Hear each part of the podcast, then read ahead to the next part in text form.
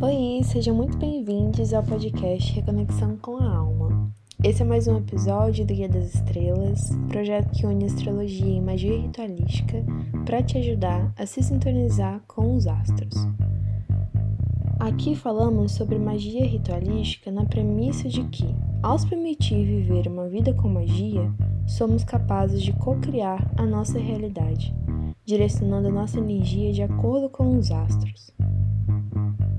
E nesse episódio eu convido a Mari para conversarmos sobre o mês de junho. A Mariana é bruxa, feiticeira, herbalista, taróloga, iniciada de uma tradição de bruxaria natural. Ela tem se dedicado nos últimos seis anos ao estudo e prática da bruxaria. Oi, Mari, tudo bem? Muito obrigada por estar com a gente aqui hoje. Oi, Mai.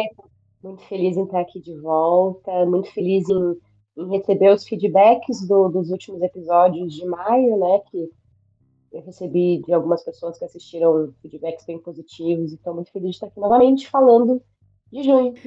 Também recebi muitos feedbacks legais. Foi muito importante para mim dividir esse espaço com você em maio, né? A gente fez a live ritual, que foi sensacional. Teve uma energia muito forte. A gente teve um papo simbólico que, assim, conseguiu traduzir tanta coisa é, que estava relacionada também ao mês de maio, toda, toda aquela vibe de eclipses que a gente passou. Então, agora em junho, a gente vem entrando em um outro movimento, que tem muito movimento, um movimento super geminiano, né? Que, que é esse signo relacionado fortissimamente com Mercúrio. Então, recapitulando um pouquinho de maio, a gente veio é, nessa energia de eclipse a gente teve uma Vênus em Câncer, uma lua minguante fortíssima em Aquário e o final do Mercúrio retrógrado.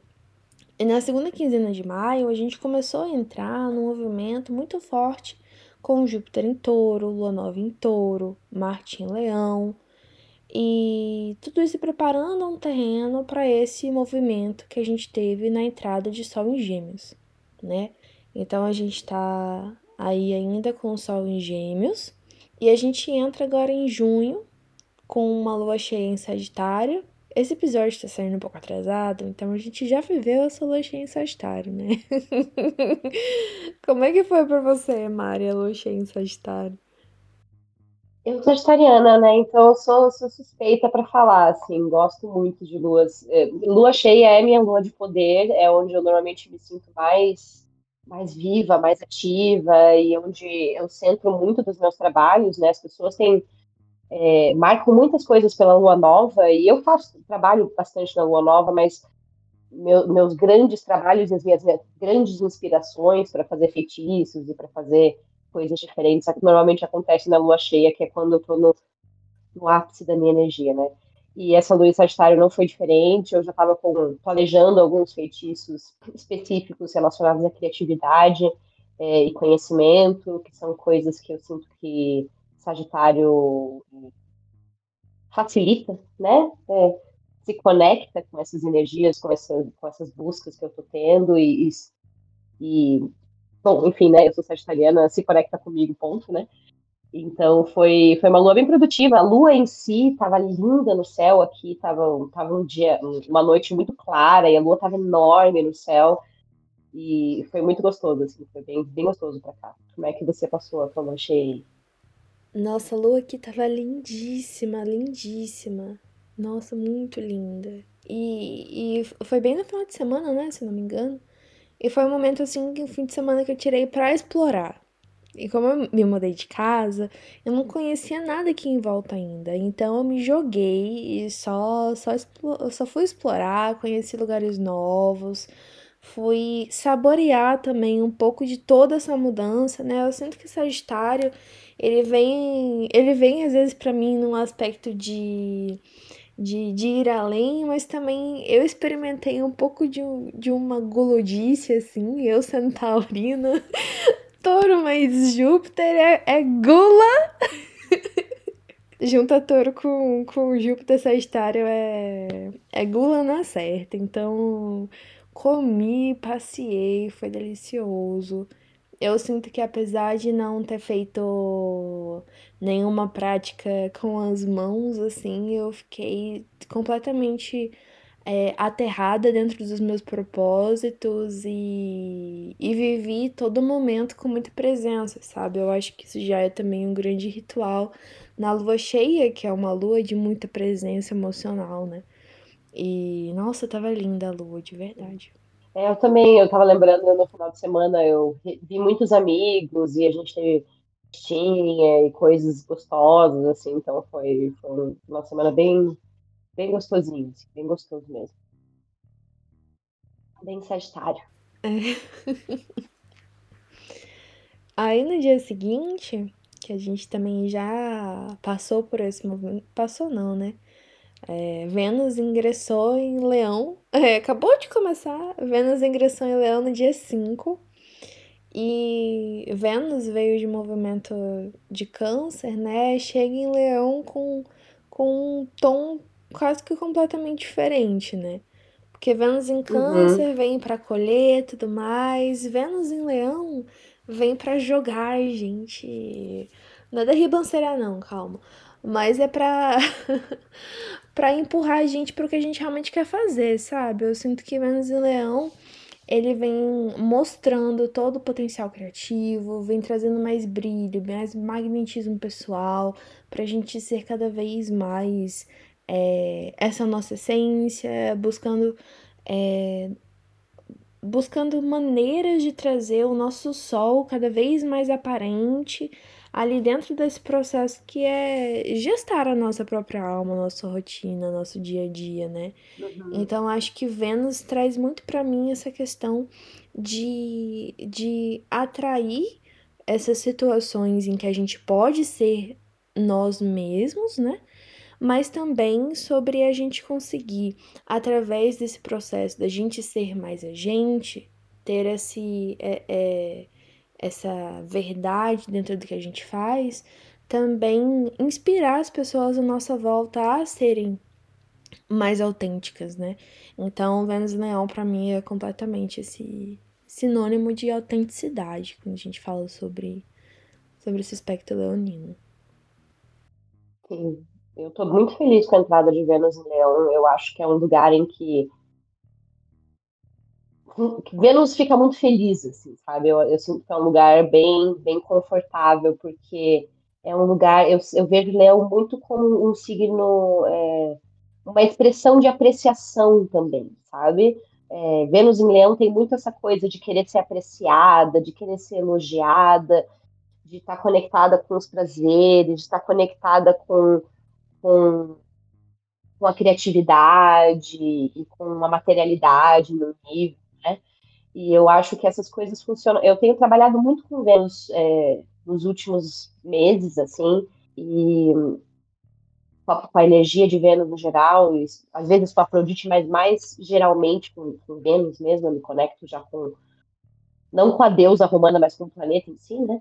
E, eu lembro de ter, li, de ter lido num lugar que Vênus vai para onde ela é apreciada. Ela vai para os lugares onde ela é bem quista, né?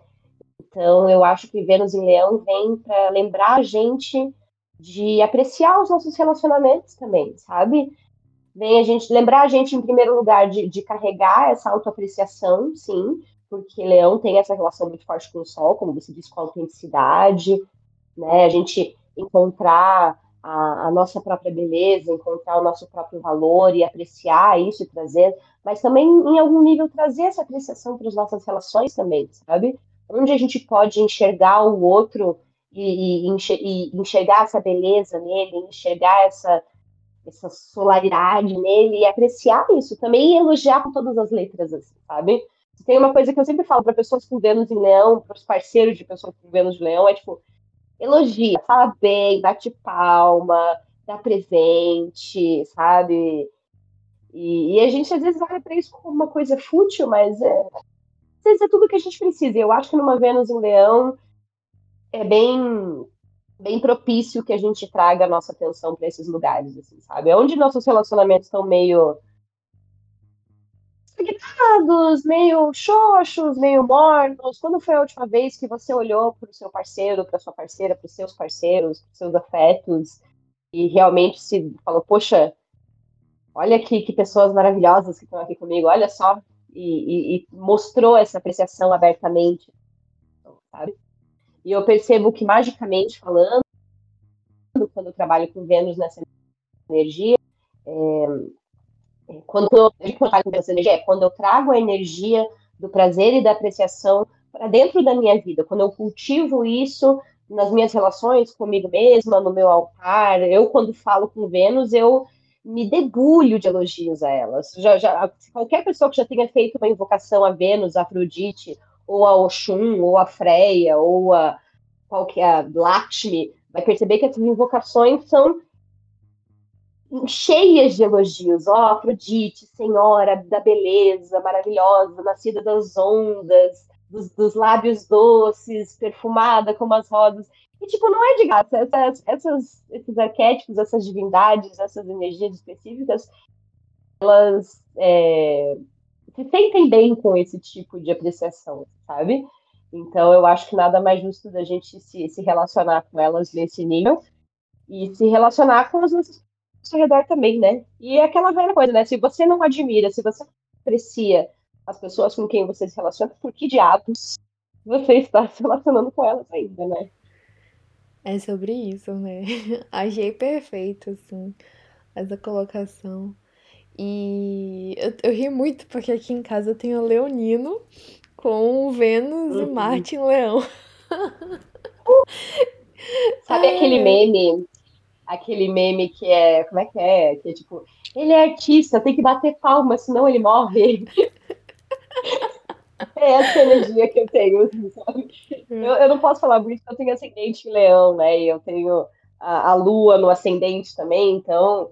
É, minha lua é em virgem, mas ela tá. Meu, meu ascendente leão é bem no finalzinho, né? Então, assim, eu, eu, eu preciso. palavras de, de. Como é que eles falam naquelas linguagens de amor? Palavras de afirmação, né? Acho que são são muito importantes para mim, assim, tipo, eu preciso, de vez em quando, eu cavo elogio claramente. Assim, Oi, tudo bem? Você pode falar que eu sou Eu acho essencial, assim. Eu também sou muito venusiana dentro do meu mapa e tudo mais. E eu, eu, eu, eu tô me observando, assim, ainda mais esse processo de acolher todas as nossas partes. Essa Vênus em Leão vem com um poder gigante, né? Da gente conseguir é, admirar as, todas as partes da gente dentro desse relacionamento interno que a gente tem né? Então, às vezes, até a parte mais feia, mais torta da gente, a gente pode ver beleza naquilo, e é exatamente sobre ver beleza naquilo que a gente consegue se relacionar e dialogar, né? Com um pouco de bom humor ali também. E quando a gente entra, por exemplo, no dia 11, que tem Mercúrio em Gêmeos, a gente tá é, se apropriando dessa, desse diálogo, dessa linguagem. Mercúrio vai ficar domiciliado, né, no signo em que ele rege. Gêmeos é regido por Mercúrio.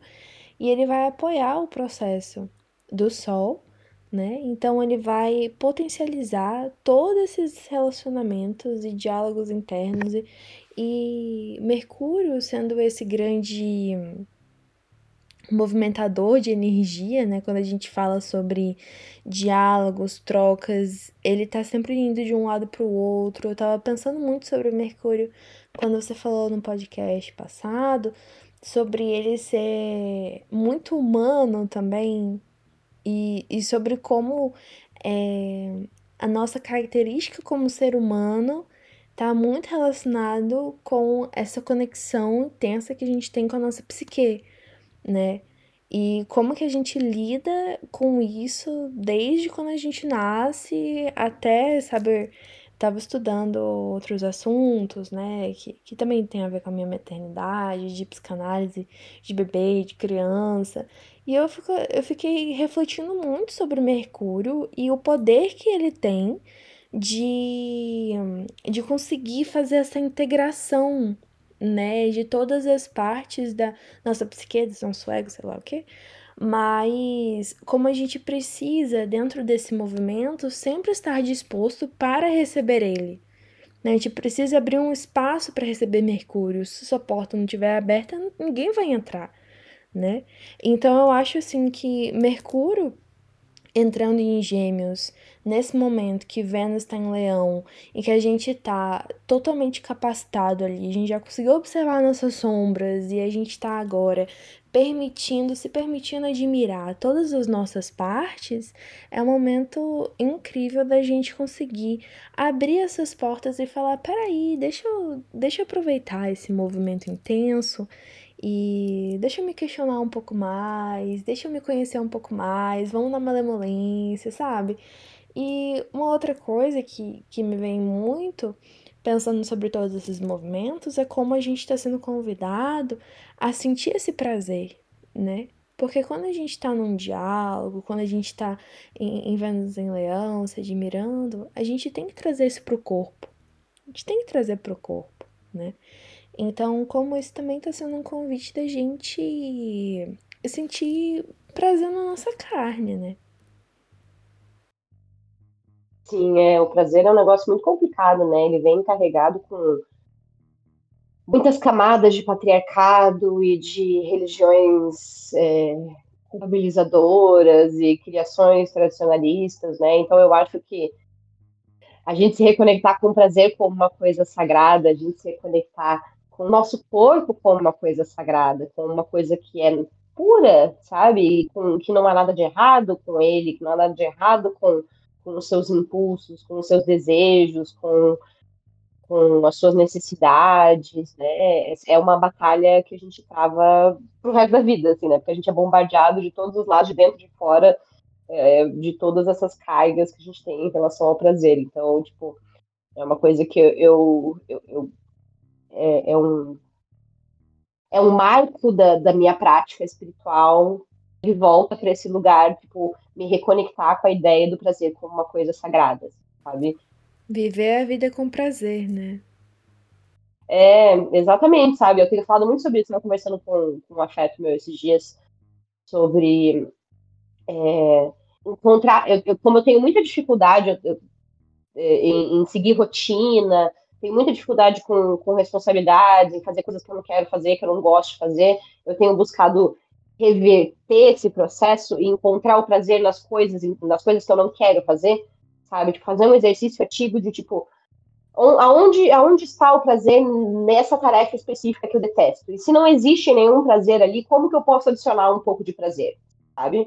Como que eu posso fazer aquilo ser proveitoso em algum nível para mim? Nem que seja tipo, vai ser um tempo que eu vou ter para ouvir um podcast, vai ser um tempo que eu vou ter para, sei lá, para sabe? Tipo, vai ser um tempo que eu vou, sei lá, tem que, tem que ir no médico e vou ter que, eu sei que eu tenho que pegar o ônibus, vai ser longe, eu vou ter que estar esperando, sabe? Mas eu preciso ir no médico e se eu não encontrar uma coisa prazerosa, vai ser mais difícil para mim fazer. Então eu tô tentando essa avenida, sabe? Tipo, aonde está o prazer nas, ati nas atividades do dia a dia que eu tenho que fazer. Mas enfim, é, sobre Mercúrio em Gêmeos especificamente, eu queria é, somar no que você está dizendo é, sobre essa questão da conexão, né, e essa questão do, do diálogo interno, dessa nossa auto, auto-questionamento, que eu acho que está tá muito forte dentro do espaço Gêmeos, mas também voltar para a ideia das relações mesmo. Né? A gente fala do momento é, não quero usar a palavra evolutivo, mas momento cíclico, quando a gente tem ver aquela ideia do tipo, do Ares ser a criança e do touro ser, ser esse momento da, da, da, infância, né? Quando a gente chega no Gêmeos, a gente está entrando em contato com o outro, a gente está se deparando a primeira vez com algo que está fora da gente, que é separado da gente, que não é a gente, sabe? E, e, e, e, nisso a gente se relaciona com aquilo que é igual no outro na gente, mas também com aquilo que é diferente né? E eu acho que, como você disse, o Mercúrio ele é esse conector, né? Ele é esse psicoponto, ele é essa energia que, que fica caminhando entre esses dois lugares, entre o interno e o externo, entre o eu e o outro, entre o céu e a terra, entre o, o, o abismo e a superfície. Ele está sempre trabalhando nesse meio do caminho. E é ele que gera essas conexões. A gente pode observar o próprio caduceu dele, né? nessa, nessa interconectividade dessas duas serpentes que se entrelaçam e se transformam numa coisa só, né? Então, é, essa simbologia toda, para mim, me despertou, é, me lembrou um pouco da qualidade dos gêmeos com Mercúrio, que é a qualidade da comunicação clara, né? A gente vai estar tá mais afiado mentalmente com esse Mercúrio em Gêmeos, e a gente vai estar tá mais comunicativo, e a gente vai estar tá mais relacional, se a gente se entregar para essa energia, a gente colaborar com essa energia, mas muitas vezes uh, o, o estereótipo do geminiano e do Mercúrio em Gêmeos, ele é verdade, a gente fala, mas a gente não ouve, né? E a gente tem que lembrar que diálogo é, são duas, dois logos, duologos, né? São duas, duas mentes, duas, duas, dois seres se comunicando.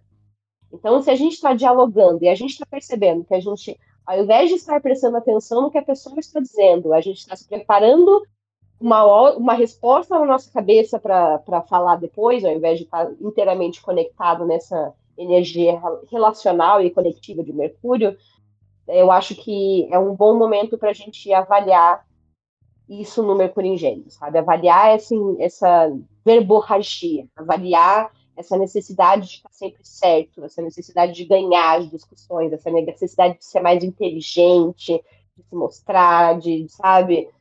É, é legal, é gostoso, né? Tipo, é, eu gosto desses diálogos também intelectuais e tudo, mas é, é, chato, né? É chato no nível de, tipo, de você perceber que as duas pessoas, elas não estão falando uma com as outras, uma com a outra, às vezes, elas estão falando consigo mesmas, e a outra pessoa é só uma parede de, de, de squash, assim, sabe? Que o negócio bate e volta para você.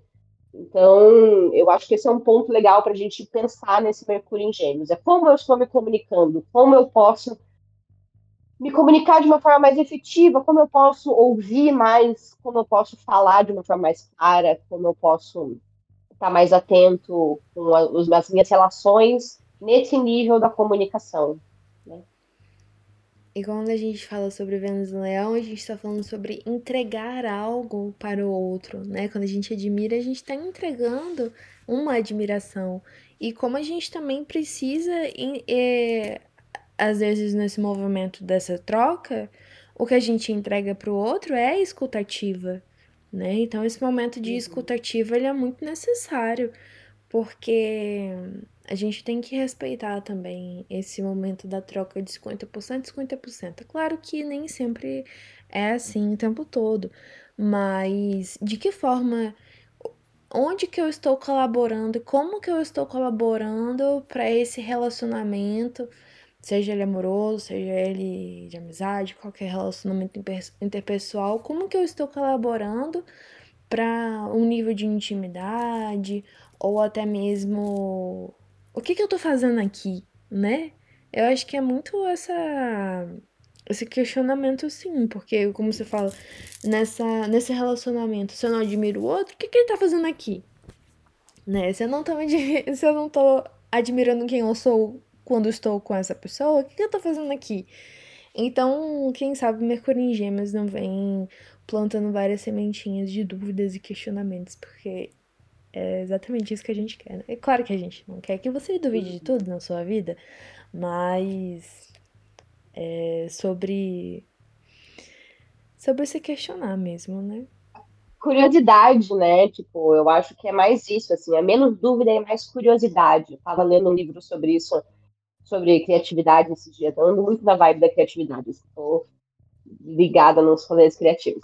E eu li um livro e ela fala muito sobre isso, sobre, tipo, a, a, diferença, a diferença, sei lá, mas uma marca de uma pessoa criativa é uma pessoa que fica curiosa sobre as coisas, sabe? E até sobre os nossos relacionamentos, se a gente não carrega uma curiosidade para essas relações, a gente carrega uma curiosidade em relação ao outro, em saber, e querer saber o que o outro está pensando, querer saber o que o outro está dizendo, em, em querer, é, sabe?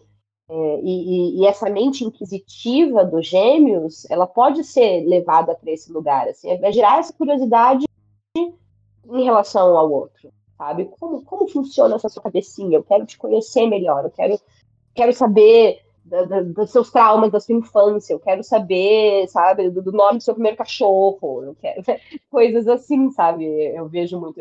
Eu tô fazendo essa, essa, esse foco no, no, relacionamento, assim, porque eu acho que é, a gente fala muito de gêmeos na questão racional, lógica, papapá, mas eu, eu acho que é um, um, lugar em que a gente começa a, a sair um pouco do eu, eu, eu e começa a se relacionar com o outro, né? Dentro do tarô é a carta dos amantes, é o primeiro momento que a gente abre para olhar algo que não é, é, grande, superior e arquetípico, como tipo o mago, a imperatriz, o imperador, o hierofante, essas grandes energias cósmicas.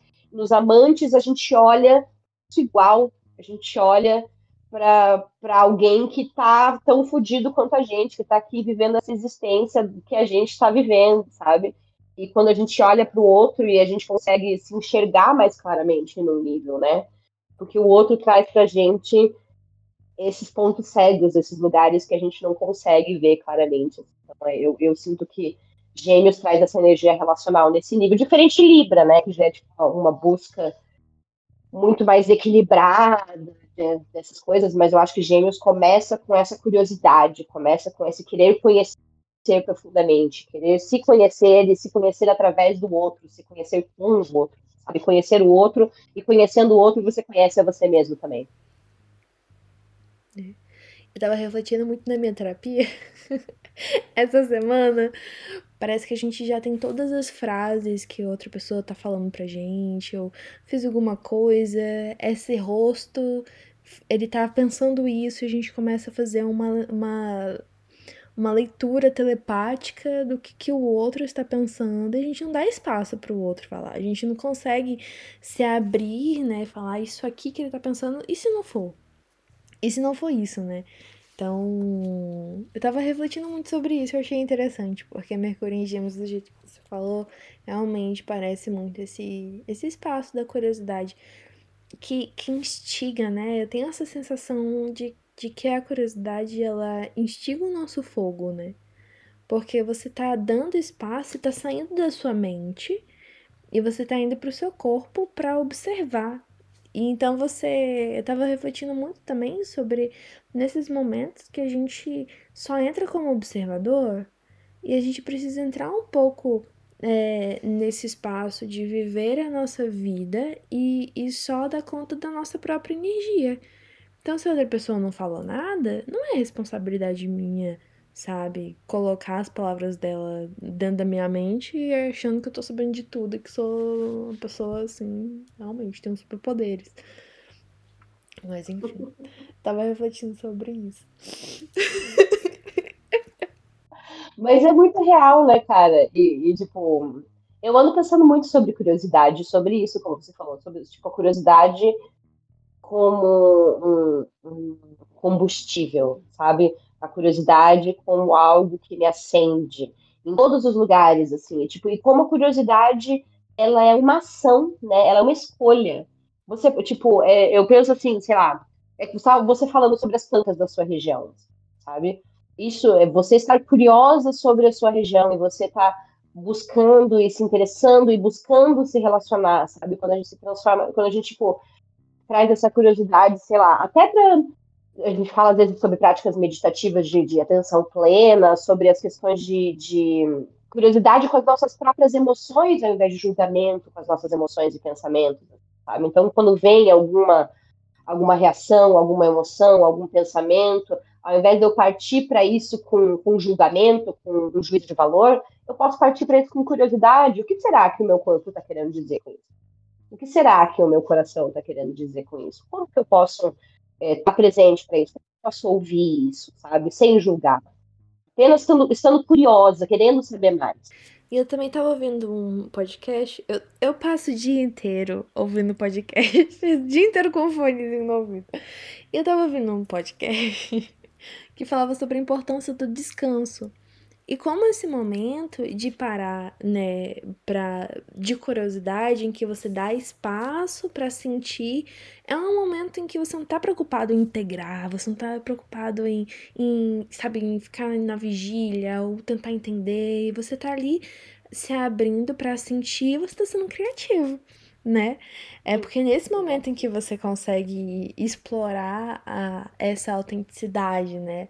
E como isso é importante também, a gente conseguir entender quais são os momentos em que a nossa mente tá descansando, né? Porque assim, o quanto mais a nossa mente é, a gente dá espaço para nossa mente descansar, mas a gente consegue também usar o potencial de uma forma positiva, né? Porque quando essa mente ela tá completamente desgovernada, a gente também tá completamente desgovernado, a gente tá desorganizado e não dá. Às vezes os relacionamentos ficam completamente sucateados de, de coisas porque a gente não tá conseguindo descansar para dar espaço para coisas que realmente importam, né? Mas enfim. Num período de Sol em Gêmeos e Mercúrio em Gêmeos, eu acho que o descanso mental é uma coisa que a gente tem que estar atenta, assim, sabe? Porque é uma tendência já de, de signos de ar, especificamente de Gêmeos, de ter essa turbilhão racional, pensamento, e, e, e sabe? Que é bom para um lado, porém pode ser muito danoso, pode trazer ansiedade, pode trazer falta de problema de comunicação, né, várias coisas nesse nível, assim. Então, é, você começou a falar isso, eu lembrei da, me veio na cabeça o quatro de espadas, a carta da, para mim que é a carta da meditação. É tipo silenciar, é, escutar. E, e aí que você falou mesmo, a curiosidade não precisa ser algo, você não precisa fazer nada com isso a respeito, sabe? Você pode estar aberto e estar tá recebendo. Você pode só, tipo, estar tá andando na sua rua e estar tá olhando aquelas plantas, e estar tá reconhecendo, e estar tá se, se abrindo e se sentindo curiosa em relação a elas. Fazer uma tintura, fazer nada. Só, isso não precisa ser mais uma carga mental. Você pode só apreciar e só, só se deliciar com esse descanso assim, também. Que uma boa indicação são também práticas de aterramento, né? pra uhum. gente voltar pro corpo e tal. Posso ver até de compartilhar uma meditação com, com o pessoal que tá precisando de aterrar e também na, na, na correria, na loucura, também não consegue fazer um, um. Às vezes a gente não sabe. Eu vejo muita gente que não sabe como, como entrar nesse espaço meditativo, né? Sim, eu, eu sinto que, é, para mim especificamente, aterramento é, é muito mais é, muito mais físico do que do que mental, assim, sabe? Então, quando eu percebo que eu preciso aterrar, eu normalmente vou fazer alguma coisa com o meu corpo, sabe? Não, não, é, não é um momento que eu vou necessariamente meditar. Eu sei que para muitas pessoas a meditação funciona para esse centramento, assim, mas especificamente aterramento, as minhas práticas mais comuns é ou eu vou fazer uma yoga, ou eu vou caminhar, ou eu vou comer as coisas que eu faço quando eu preciso aterrar. Assim. Normalmente eu tô aérea porque eu tô com fome, sabe? Ou eu tô muito tempo parada e o meu corpo tá precisando da, de alguma movimentação. Vou, vou dar uma alongada, vou dar uma volta na quadra, vou mexer o meu, vou voltar pro meu corpo, sair da minha cabeça. Eu vou tirar meu fone de ouvido, eu vou largar o meu celular, eu vou parar de ouvir o podcast, eu vou desligar a televisão, todas as coisas que me ativem mentalmente vão, vão ser desligadas, vou desligar a música e eu vou sair para caminhar sem música, sem podcast, sem nada. E, ou vou fazer uma yoga, ou eu vou, tipo, fazer uma comida, assim, sabe? Pra ver se eu volto pro meu corpo. Pra mim, eu, eu preciso mexer no meu mental. É, eu tenho uma mente, assim, muito ativa, absurdamente ativa. E, e a prática de meditação tem me ajudado muito, que às vezes é só fechar o olho e começar a levar a consciência pro meu corpo, que às vezes mesmo na caminhada eu não consigo parar a uhum. cabeça. Ela fica o tempo todo girando, girando, girando. Maluca. Mas é Mercúrio em Ares, Júpiter em Ares. É uma loucura, gente. Eu tenho Vênus em Gêmeos na casa 12. A minha vida não é fácil. Sim. Mas ó, o yoga, o yoga é isso, cara. O yoga é a prática de estar presente no corpo. Tenho feito yoga. É, né? Tem me ajudado. É tipo, é a hora que você tá ali voando e tremendo e, e, e, tipo, não tem como você pensar em nada além segurar o teu corpo ali, tá, respirar e estar tá presente com o teu corpo, assim. Eu, yoga é um dos melhores aliados para mim. E, tipo, a meditação me ajuda muito também, às vezes, sabe? Tipo, principalmente, é, eu, eu não são todas as técnicas de meditação que funcionam para mim, tem algumas que eu não, não me relaciono bem, mas a mindfulness, a atenção plena é a melhor para mim, que é tipo encontrar um foco, normalmente o meu foco é a minha respiração ou a sensação do meu corpo no chão ou na cadeira, enfim, né, a sensação da gravidade. E, e, voltar, e voltar toda hora, sabe? Tipo, botar um timer ali, tipo, volta pro corpo, volta pro corpo. Comecei a devagar, volta pro corpo. Comecei a pensar no boleto, volta pro corpo. Comecei a lembrar, volta pro corpo. Quantas vezes tiver ser necessário. Comigo, só vou falar, eu, eu acho interessante isso, né? Que cada um tem o seu próprio sistema energético e cada um também faz suas, suas práticas diferentes, né? Eu tenho uhum. que pegar a minha mente e fazer ela enxergar outras coisas. Então, me ajuda muito uma meditação com visualizações. Aí começa a viajar nos símbolos, nas coisas, fico vendo um monte de coisa maluca. E essas coisas vão me trazendo pro pro, pro ponto da percepção, né? Que eu vou movimentando a energia, as cores e, e aí eu consigo voltar para uma mente limpa, né? E é muito legal, porque apesar da mente estar limpa, ela não para, né? Ela só foi redirecionada. No meu caso, é bem assim. Mas. Vamos continuar, continuar. É, vamos fechar, fechar. A gente não segue. É. É interessante porque agora que Mercúrio não tá retrógrado, a gente começa a ver uma troca de signos um pouco mais curta, né? Então a gente vai ter no dia 11 Mercúrio em Gêmeos e lá no dia 26 Mercúrio entra em Câncer já. Mas antes da gente falar de Mercúrio em Câncer, no mesmo dia que Mercúrio entra em Gêmeos, Plutão, que tá retrógrado, entra retorna para o signo de Capricórnio. E isso é bem bacana, né? Porque a gente estava falando sobre o movimento que Plutão tá entrando aos poucos na era de Aquário, né? E aí ele iniciou um movimento retrógrado, então ele tá olhando para Capricórnio de novo. E o quanto que esse movimento de Plutão, que agora vai retornar para esse signo de Terra, vai trazer um pouco mais desses questionamentos sobre sobre o nosso próprio valor quando a gente, quando a gente fala, né, a gente acabou de falar, o que, que eu tenho aqui para acrescentar dentro desse relacionamento? Eu sinto muito que Plutão em Capricórnio vem enxergando de que forma que o meu caminhar influencia o caminhar dos outros, né? E de que forma que eu troco as minhas ferramentas, que, que, de que forma que eu tô colaborando com a pessoa que tá do meu lado, e enxergando esse movimento, né, enxergando a gente, mas pensando que Plutão ele está caminhando para Aquário, a gente já está entrando, a gente entra nesse movimento em Capricórnio com a visão desse futuro, né? Desse, dessa colaboração de Aquário. Então, é mais com esse tom que eu observo esse movimento acontecendo agora.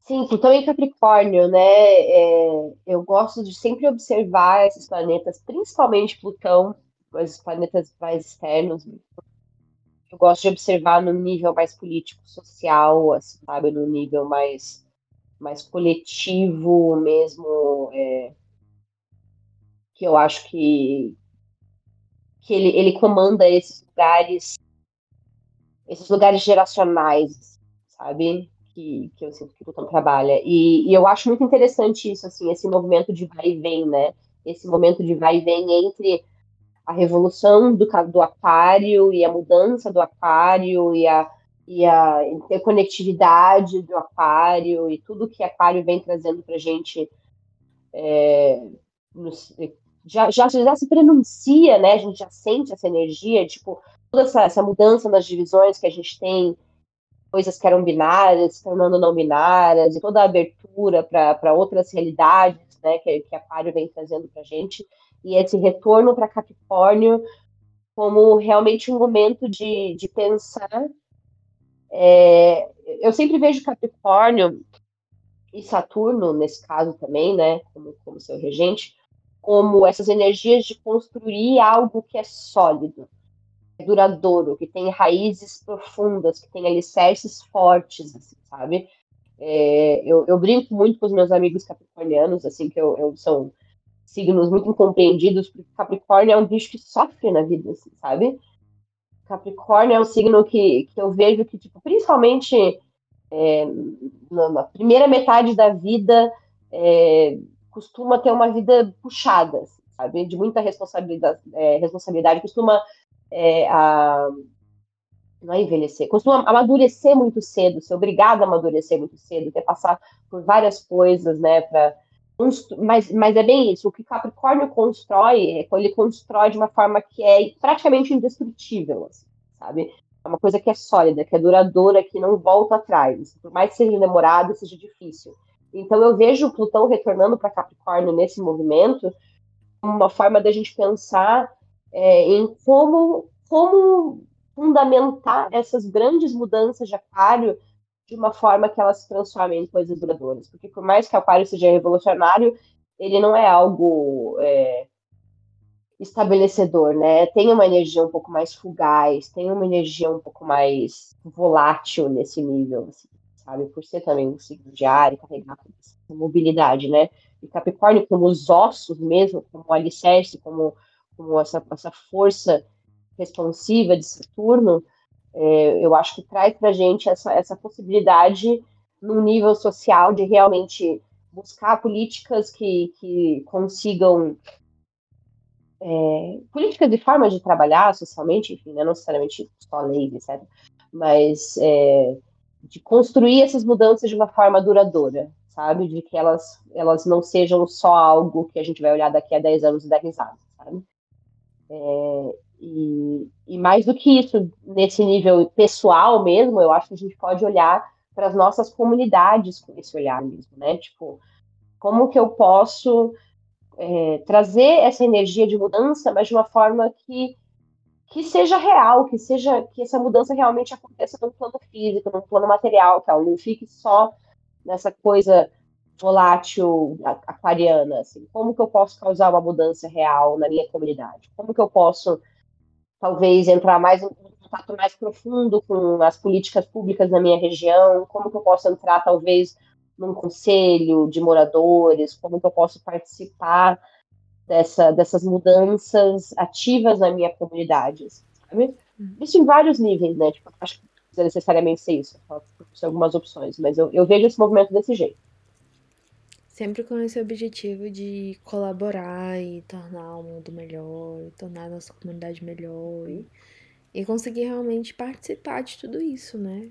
Acho que Aquário ele vem, vem muito com esse convite da gente pertencer a, a, a, ao nosso grupo, os nossos grupos né, sociais. E então Plutão ele vai ficar retrógrado aí, eu acredito que até o final do ano. Eu por acaso não anotei.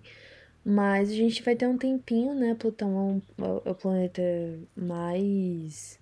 Não vou falar demorado, porque senão a gente tá comparando aí de uma forma grotesca, mas ele é um planeta de trânsito muito longo. E aí, então, no dia 17 de junho, Saturno, que entrou em Peixes lá em fevereiro, se eu não me engano, ele fica retrógrado em Peixes nos primeiros graus ainda de peixes. Então a gente está falando sobre mais um planeta que agora tá entra numa retrogradação, né? Saturno é um planeta que fala muito sobre limites, sobre a gente conseguir organizar, a gente é, entrar num, num grande compromisso dentro do signo em que ele tá, é, que, que ele se ingressa, né?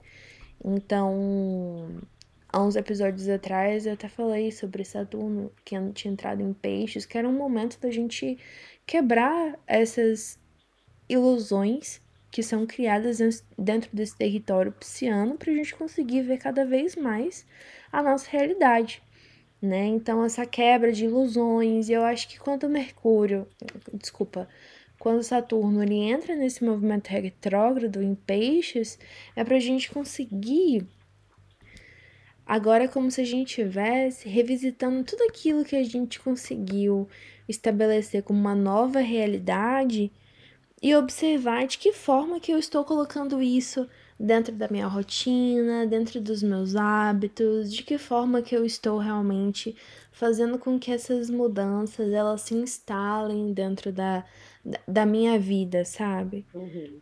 Então, quando Saturno entra nesse movimento retrógrado e agora ele, ele tá olhando para Aquário, ele tá olhando muito sobre esse potencial inovador dentro dessa, dessa reestruturação que ele tá fazendo no signo de Peixes, né? E Saturno é um signo que vai ficar Saturno é um planeta que fica é, no signo de Peixes por um tempo, ali por volta de uns dois anos, se não me engano. Então a gente está num movimento, né, que acabou de começar. O que já trouxe, ao meu ver, assim, trouxe muita, muita mudança, né? Eu acho que quando o planeta ele muda de signo, ele traz um momento de de muita força logo no primeiro no primeiro instante. Assim como, por exemplo, a gente falou sobre Júpiter entrando em touro, né?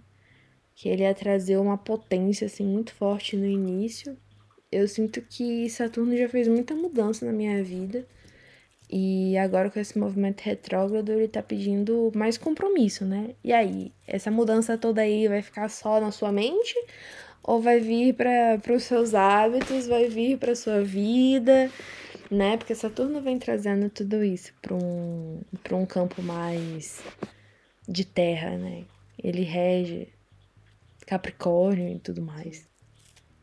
Sim, é, pois é, Saturno em Peixes é, é, é para mim é, é uma energia difícil assim mesmo, sabe? Porque são são essas, é bem isso que você falou, são essas duas pontas, né? A grande é, essa grande, esse grande oceano cósmico que é a energia de peixes, né? Essa coisa indivisível, essa coisa una, essa coisa né, holística que a gente encontra em peixes, e essa energia que é a definição da divisão e do, da separação e do limite que é Saturno, né? Saturno são as paredes, né? São a, tipo é as separações entre as coisas, é, é os ossos, é o que nos sustenta, né? É a nossa é a realidade mais material que a gente e, e, eu acho interessante essa visão de tipo de como quando ele está nesse movimento de retrogradação, ele está trazendo esses questionamentos em relação ao signo anterior, né? E logo ele vai estar tá, ele vai estar em aquário, né? Logo ele vai sair desses graus de peixe, vai, vai caminhar para aquário. Eu acho interessante a gente olhar para isso e também a gente olhar para o período em que, que Saturno esteve em aquário nos últimos tempos, sabe? Quando foi a última vez que Saturno esteve, esteve em aquário, o que estava acontecendo na sua vida? que estava pegando? Quais eram os desafios que foram trazidos para você? A gente estava em pandemia, né? É. Como, como que você resolveu esses desafios? Eles foram foram lidou com eles? Essas mudanças realmente aconteceram? Vamos voltar, vamos voltar para esse lugar e vamos olhar para isso de novo, ver se a gente não deixou nada para trás, ver se a gente não pode é, aterrar melhor nessas questões, a gente não pode olhar mais atentamente para esses questionamentos de, de Saturno e Aquário, né? Então, assim, é um movimento que é um movimento longo, né? Como Saturno, como um planeta também é, de uma órbita relativamente grande, faz com que a gente fique um certo tempo aí nesses movimentos dele. Então, é interessante a gente abrir os nossos diários e olhar, né? Abrir um calendário, olhar o que estava rolando na minha vida nesse último trânsito de Saturno e Aquário. E como que eu posso talvez revisitar essas questões e ver se eu preciso botar um ponto final ou, ou resolver alguma coisa relacionada a essas coisas. Perfeito, adorei. Nossa, quando Saturno entrou em Aquário, eu lembro que eu entrei num, num espaço nublado, porque Aquário é bem na minha oitava casa, eu tenho vários posicionamentos lá. Nossa, eu vou super. Super seguir isso aí, pegar meus diários e ver o que, que tava rolando.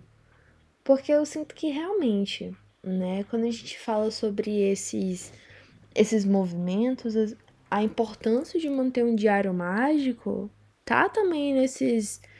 Não é só é, agora a importância de eu estar escrevendo, eu, de eu estar escrevendo agora isso e tal, mas sobre você ter esse registro para você conseguir é, ter mais clareza ainda dentro do seu processo ao longo dos anos né?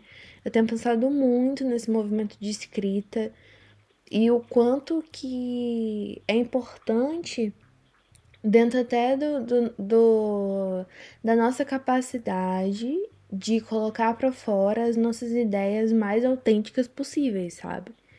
Grandes escritores da psicanálise, por exemplo, é, escreveram suas experiências e lá depois lançaram, sei lá quando, em livros e tal, e quanto que talvez não tenha sido nada com, com a pretensão de, de fazer nada disso, né? Mas eles se deram espaço para existir dentro de um dentro dentro de um de um vazio só com eles, né? Eu, eu acho isso muito bonito. Eu me inspirei muito. Sim, cara. Eu uso o diário muito nesse, nesse nível, assim, sabe? Pra, tipo, como um lugar para eu voltar mesmo, sabe? Então é sempre muito, muito uma prática constante para mim às vezes revisitar os meus diários do passado, de eu faço muito isso no meu aniversário. Assim, meu aniversário eu, eu volto e vou olhar todas as minhas coisas. Eu olho não só os meus diários, mas eu olho até os meus stories, assim, as coisas que eu postei, sabe? E, e dou essa, esse review geral assim, do ano. E eu acho que é bem útil para isso, assim, sabe? E Bom, a gente não pode confiar na nossa mente para guardar todas as coisas. Escrevam, façam isso é. pelo, por vocês do futuro, assim, sabe? O, o, eu de vocês do futuro vai agradecer por vocês terem escrito isso hoje. Com certeza. E seguindo, a gente, no dia 18 de junho, inicia uma nova alunação com lua nova em Gêmeos. E é sobre isso, né? É um, é um momento da gente iniciar um caminho, um caminho lunar, dentro com esse objetivo geminiano de se manter curioso sobre a vida, da gente conseguir abrir espaço para esses questionamentos, da gente conseguir criar é, rotinas de descanso mental, da gente conseguir administrar mais a nossa energia mental, como é que eu me conecto com o ar dentro de mim. Eu acho que a lua nova em Gêmeos, ela vem numa num momento muito bacana da gente conseguir é, também trazer um pouco mais de leveza para todos os processos que a gente está vivendo, né? E eu acho muito importante frisar também que num processo de lunação, essa lua, ela vem rever movimentando todas as nossas emoções relacionadas aos signos, porque ela vai passando por, pelos 12 signos. Então fica como dica, observe qual que é a casa astrológica que você tem gêmeos, né? É um signo que a gente tem falado aqui o mês inteiro. É importante observar isso para saber qual que é a casa astrológica que você tá que, que tá em ênfase, né, durante esse mês. E a partir disso, a gente é, é mais um mais uma uma é mais uma informação muito valiosa sobre o nosso próprio processo, né? Porque se a gente pensar que a gente tem uma alunação em cada signo, a gente está também caminhando pelas nossas 12 casas, né? E, e eu acho que, que é muito valioso a gente estar tá sempre olhando no nosso mapa astral natal, não é difícil de calcular, é super fácil. Se tiver qualquer dúvida, pode procurar a gente. E é muito importante uma coisa que eu sinto que eu falo pouco aqui para as pessoas olharem o mapa astral natal, mas é, é essencial, né, para o nosso processo também ficar atento a isso. É, às vezes a gente acha que a gente faz o nosso mapa natal uma vez, fez uma consulta, fez uma leitura e acabou. Não, cara, a gente está sempre voltando. É um lugar que tem muito mistério para a gente explorar, tem muita coisa, sabe? E, e, e, principalmente nisso, assim, tá? Se conectar com os trânsitos, conectar os trânsitos com o nosso mapa natal é o, é, é, é o pulo do gato dentro da astrologia, assim, sabe? Tipo, é o momento que você começa a entender como isso afeta você, não como isso afeta só o coletivo. Onde que esse trânsito está batendo em você, né? E, e eu queria falar sobre gêmeos, é, especificamente falar sobre Hermes, né? Sobre Mercúrio, sobre sobre Tos também para mim, né? Sobre esses esses deuses é, mercurianos que a gente tem aí, que são é, uma classe muito específica de divindades que eu sinto que são extremamente acessíveis, extremamente é, é amigas da humanidade, nível, assim, a gente falou sobre isso já no, no podcast no passado, sobre como Mercúrio é esse a, a voz dos deuses, o conector, o mensageiro, né? Também tem um, um epíteto dele de ser a língua de Ra, né? É, o próprio Exu, que é esse o Senhor dos Caminhos, o Senhor das Estradas, o conector que faz esse, traz e leva essas mensagens também. Então, é, se você tem dificuldade com esse, esse período geminiano, se você quer se conectar com alguma divindade, se você tem interesse em se conectar com uma divindade masculina, que às vezes também eu sinto que as pessoas não, não trabalham muito com divindades masculinas, assim, sabe? E se você não tem interesse de trabalhar com divindade masculina, também não é um problema. É uma necessidade. Mas eu trabalho com tosse já faz muitos anos e trabalho também especificamente com Mercúrio no meu trabalho mágico. E é não poderia ser mais feliz, assim, sabe, dentro. É, é, é, o relacionamento mais constante que eu tenho dentro da minha prática espiritual, é, com essa energia. E algumas dicas práticas, assim, que eu trago é, para pessoas que querem começar a se relacionar com Mercúrio, ou com deuses mercurianos no geral, é oferecer para eles as suas atividades intelectuais e mentais. Então, por exemplo, tenha uma velinha, consagre uma vela para Thoth, para Mercúrio, para Hermes, para Loki. É, Loki é um pouco mais complicado, não, não, não, não recomendo iniciantes trabalharem com Loki, a não ser que o chamado seja muito específico, porque é, é outra vai. Mas, enfim, até mesmo o Exu, em alguns contextos, pode ser considerado mercuriano. Mas você acende uma vela para essas divindades, toda vez que consagra uma vela para essa divindade, acende essa vela, toda vez que você for fazer uma atividade intelectual ou mental. Então, toda vez que você for estudar, toda vez que você for ler um livro, toda vez que você for escrever, que você for fazer alguma coisa que exija da sua mente, assim, você pode acender essa vela, pedir que essa, essa divindade esteja com você e em algum nível pedir a proteção dela, mas também oferecer o seu esforço mental, o seu esforço racional ativo como uma oferenda, né? A gente fala muito de oferendas como coisas físicas, mas eu sinto que, é, às vezes, as oferendas mais significativas que a gente pode ter são oferendas de ações, né? É, porque daí elas exigem sacrifício em algum nível da gente. O sacrifício ele é bem recebido quando se trata de oferenda, né? Então, se você tem dificuldade com esse período geminiano, se começa a ficar muito caótico mental para você, é um bom lugar para ancorar se você tem essa particularidade de trabalhar com divindades é ancorar Mercúrio ou nas divindades mercurianas. Tá? Se tiver alguma dúvida de trabalho com divindade mercuriana, pode me mandar um alô, porque é basicamente o que eu faço na minha vida. Mercúrio é tudo. É um canal, o Mercúrio é um psiconco, ele é, o, ele é a energia do avatar. A gente pode até considerar Jesus como, como um, uma divindade mercuriana num nível assim, sabe? né, porque trabalha com essa energia do, do, do, avatar, né? Então tem muita coisa assim. E eu, enfim, sou suspeita para falar, mas recomendo e, e, acho que pode ancorar muito, assim, sabe? E, e, e assim, se você está num período é, intelectual meio, meio estagnado, está sentindo que você está tendo um pouco mais de dificuldade de estar nesses espaços, eu eu vejo as pessoas muito me falando isso, assim, tipo, ah, eu não consigo mais me concentrar, não consigo mais ler um livro, faz muito tempo que eu não leio um livro, sinto falta, não tenho mais concentração. Eu acho que essa é uma, é um, a lua, a lua nova em Gêmeos é uma boa pedida para fazer um, um, colocar uma intenção dessa, sabe?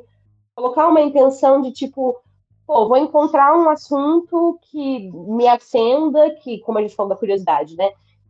Que, que acenda a minha curiosidade, que tive esse lugar da, da, da, do apreço mesmo, da curiosidade, da, da, não sei, sabe quando, é, eu não sei se isso é uma coisa que, que é uma experiência comum, mas eu tenho isso muito forte em mim, de, às vezes, tipo, quando eu tô num marasmo intelectual e eu não tô conseguindo estudar, não tô conseguindo, eu preciso achar alguma coisa que, tipo, ah, e daí eu saio lendo tudo que eu vejo pela frente sobre aquilo, sabe? Então, às vezes, se você tá tendo dificuldade de, de se concentrar, talvez você não esteja encontrando um assunto que seja interessante o suficiente para você, então busque aquilo que te acende. Não pare de ler coisa por obrigação, pare de ler coisa porque alguém falou que você precisava ler e veja aquilo que faz um foguinho na tua barriga acender, que faz a sua mente ficar acendendo os, os foguinhos de artifício e fazendo cosquinha, assim. E, e, e coloque essa intenção, talvez, na lua nova em gêmeos, assim, não, eu vou ler um livro até o final dessa lunação ou eu vou me comprometer a ler cinco pagininhas por dia antes de dormir, dez páginas por dia antes de dormir, todos os dias. Eu vou me comprometer em manter a minha mente, que é o meu instrumento, né? Que é um dos nossos instrumentos mais importantes. Eu vou me comprometer em não deixar ela ser derretida pelo TikTok, pelo Instagram e pelas coisas que fazem a nossa é, atenção ficar cada vez menor, a nossa capacidade de concentração ficar cada vez menor, a nossa necessidade de dopamina ficar cada vez maior, a nossa necessidade de, de é, como chama isso? É, quando a gente vai receber alguma coisa e você precisa da gratificação instantânea. Isso, gratificação instantânea. A gente tem uma necessidade de gratificação instantânea que é um vício em dopamina que a gente tem, né? A gente está numa geração aí viciada em dopamina. E a literatura, às vezes, é, ela fica mais difícil porque a gente não tem essa gratificação instantânea. Às vezes você, tipo, é difícil, você precisa fazer um esforço, sabe? Mas se você está sentindo isso, você está sentindo esse chamado, está sentindo que você está com dificuldade de concentração e tudo mais, oferece para Mercúrio, oferece para Gêmeos, fala, fala, vou, vou ler um livro aí, vou ler 10 pagininhas todos os dias, vou, vou, sei lá, vou fazer um jejum de Instagram, entendeu? Vou, vou bloquear os aplicativos no meu celular para utilizar só tantas, tantos minutos por dia, assim, tem, tem aplicativos que fazem isso, né, tipo, regular a nossa, nossa utilização de rede social, porque é, é uma epidemia, né, cara? Eu vejo, assim, tipo, é, é muito triste de ver a incapacidade das pessoas de sentarem e assistirem um filme de duas horas e meia sem mexer no celular, sabe? Tá presente, assim, por um período maior de tempo. É muito isso. Perfeito, tudo que você falou. Eu acrescentaria até, tipo, sinta prazer, vai fazer uma atividade física, vai fazer um yoga, vai praticar uma respiração, observe o seu corpo, sabe? Parar do nada, para do nada, para agora, faz favor. Pausa, mentira. E... Mas é isso. Alimente a sua alma. Eu acho que Mercúrio é. Eu acho que Mercúrio é muito isso, né? Alimente a sua alma, nutre. Porque eu tava vendo. Tava ouvindo podcast? Eu só faço isso agora. Falava muito sobre como que a nossa mente e o nosso corpo nunca estão separados. Então, quando a gente alimenta o nosso corpo, a gente está alimentando a nossa mente. E quando a gente está alimentando a nossa mente, a gente está alimentando o nosso corpo. E até mesmo essa questão hormonal, né? A gente está ali no Instagram alimentando nossa mente, mas a gente está alimentando nosso corpo com hormônios. Ativando vários processos. É, cérebro mergulhado em dopamina, incapaz de fazer qualquer coisa. Eles chamam de doom scrolling, né? Aquele momento que você tá, tipo, uh, vegetando, assim, nem, nem sabe o que é um corpo mais. É uma coisa que eu tô ficando muito ligada, assim, sabe? Tipo, eu tô. Eu sempre fui uma pessoa que, que prezou muito pela, pelo meu estudo e pela minha capacidade intelectual e pelo meu desenvolvimento mental, sabe? E, e tô começando a, tipo, realmente ver claramente o, o o quanto essa, essa cultura de internet tá fudendo o meu cérebro, sabe? Num nível que, tipo, tenho. Eu, eu temo que seja irreparável, assim, Mas eu faço, me esforço, assim, eu tenho um compromisso comigo mesma de ler um número X de livros por, por mês, assim, para tipo, não, não, não vou virar um zumbi, eu me recuso. Não vou, não vou deixar. A minha maneira de lidar com isso é botar mesmo alguma coisa para ouvir, para alimentar a minha mente criativamente e e fazer isso prestando atenção no que eu tô fazendo, sabe? Porque aí o meu olho ele não tá indo pra tela. E toda vez que eu tenho que pegar o celular para fazer alguma coisa, eu tô cada vez mais resistente em pegar o celular. E aí eu tô preferindo Sim. escrever, tô preferindo ficar no computador, mas enfim. Também é uma coisa que tem muito o que se falar, né? Depois da lua nova em Gêmeos, temos no dia 21 Sol em Câncer, iniciando o nosso solstício de verão barra inverno, né? Eu sempre travo quando falo sobre Câncer. Porque a primeira coisa que eu penso é em tristeza. Eu tenho essa ligação às vezes com câncer de tristeza. E é triste, né, ter essa ligação de tristeza, mas eu penso em melancolia e eu, eu penso nesse, nesse lugar da dor, do arrastamento. Então não vou, não vou pensar mais assim, não. Ó, no dia 21, no dia 21, o sol ingressa em câncer, iniciando o solstício de verão e de inverno. E ele vem dando. O sol ele vem iluminando os territórios cancerianos. Então é uma grande oportunidade da gente revisitar quais são aqueles nossos sentimentos que por muitas vezes são deixados um pouco de lado, porque porque não é permitido sentir, porque porque eu não devo, porque isso, porque aquilo, toda a limitação que às vezes a gente coloca dentro do, da nossa capacidade de sentir, né? Eu acho que quando a gente está falando sobre câncer, a gente também está falando sobre todos os processos em que a gente está tentando se proteger, é, se proteger do mundo, a gente se coloca nessa caixinha. Eu acho que talvez seja um convite, assim, pra gente conseguir também ser mais autêntico dentro do nosso sentir, quando a gente se permite sentir todas as nossas manifestações emocionais, né? Então, acho que esse momento em que a gente pode se abraçar e abraçar todos esses processos também que têm sido movimentados ali pela Vênus em, em Câncer, que estava ali no mês de maio, que já veio dando esse achego assim no nosso coraçãozinho, trazendo as pessoas que a gente ama para perto. E o sol ele vem agora nesse momento de, de iluminar, iniciando essa temporada canceriana, né? Eu, eu me relaciono muito com o que você fala assim sobre essa dificuldade é, com câncer. Eu tenho o estélio na casa 4, meu Sagitário fica na casa 4. Então, eu, eu, brinco que. E eu tenho Saturno na casa 4 também, então, é tipo.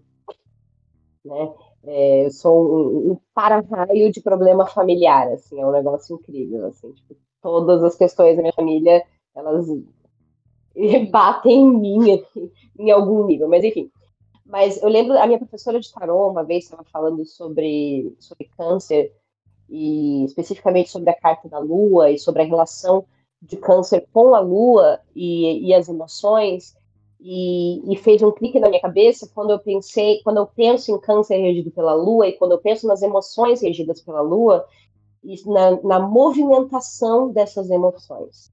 Então, quando a gente pensa na Lua, a gente pensa num, nesse ser que, que se manifesta de tantas formas diferentes, que tem uma movimentação constante. Eu acho que o grande problema, um dos grandes problemas da gente se relacionar com as nossas emoções, é a gente querer a tal da estabilidade, o mito da estabilidade, né? O mito da tranquilidade emocional, da estabilidade emocional. E, e, isso é uma coisa que é capitalista por essência, né? É uma ideia que a gente tem de que a gente precisa ser linear, de que a gente precisa passar do ponto A para o ponto B na menor distância possível, né? E tudo que faz a gente se dar volta e tudo que faz a gente caminhar para frente, para trás, para dentro e para fora é negativo, porque faz a gente se atrasar de chegar do ponto A para o ponto B. E a Lua, ela é essa movimentação constante de dentro para fora, de cima para baixo, do escuro para o claro o tempo inteiro. E as nossas emoções refletem isso, né? Então eu acho que a partir do momento que a gente começa a, a abrir espaço para estar presente para as nossas emoções, para a ciclicidade das nossas emoções, para a movimentação constante, permitir a movimentação das nossas emoções, não querer que elas estejam é, é, de acordo com, com os ditames do mundo externo, sabe? Eu lembro tem, tem uma, uma poetisa que eu gosto muito, que chama Mary Oliver. É, eu, eu nunca li as coisas dela em português, eu leio, eu leio muitas coisas dela em inglês, que é a dela, mas ela tem um poema que chama é, Gansos Selvagens, e ela fala muito sobre. Ela, ela começa o poema falando que você não precisa. Você não precisa se arrepender, você não precisa caminhar de joelhos pelo deserto, você só precisa deixar animal que vive dentro de você ser o que ele é, sabe? E eu acho que esse animal que vive dentro da gente. O poema continua, depois eu te mando, lindo isso.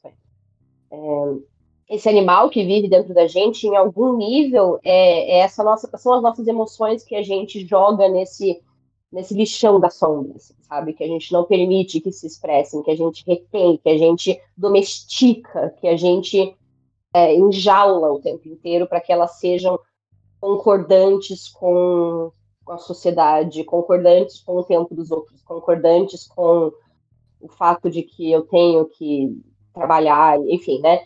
O, é, eu acho que é, muitas vezes a gente sente esse medo de que a partir do momento que a gente se entregar para essas emoções, elas vão dominar a gente, elas vão arrastar a gente, elas vão impedir que a gente é, funcione, sabe? Às vezes é, eu, eu relaciono muito com aquela sensação, sabe quando a gente está com aquele choro preso e que quando a gente, a gente acha que se a gente começar a chorar, a gente não vai parar nunca mais, sabe? Aquela sensação, tipo, eu, eu acho que eu não. Que, quando você está muito sensível, que você não quer começar, porque você sabe que a hora que você começar, você vai chorar até não poder mais, sabe? E isso acontece porque a gente está privado das nossas emoções. Quando a gente está num relacionamento saudável com as nossas emoções, elas não, não são esse animal enjaulado, esse cachorro amarrado no fundo do quintal, que a primeira oportunidade que qualquer pessoa que chega perto dele, ele, ele ataca, porque ele está desprovido de qualquer relacionamento, desprovido de qualquer acolhimento, desprovido de qualquer amor quando a gente abre espaço para as nossas emoções estarem nas nossas vidas, elas não vão dominar a nossa vida.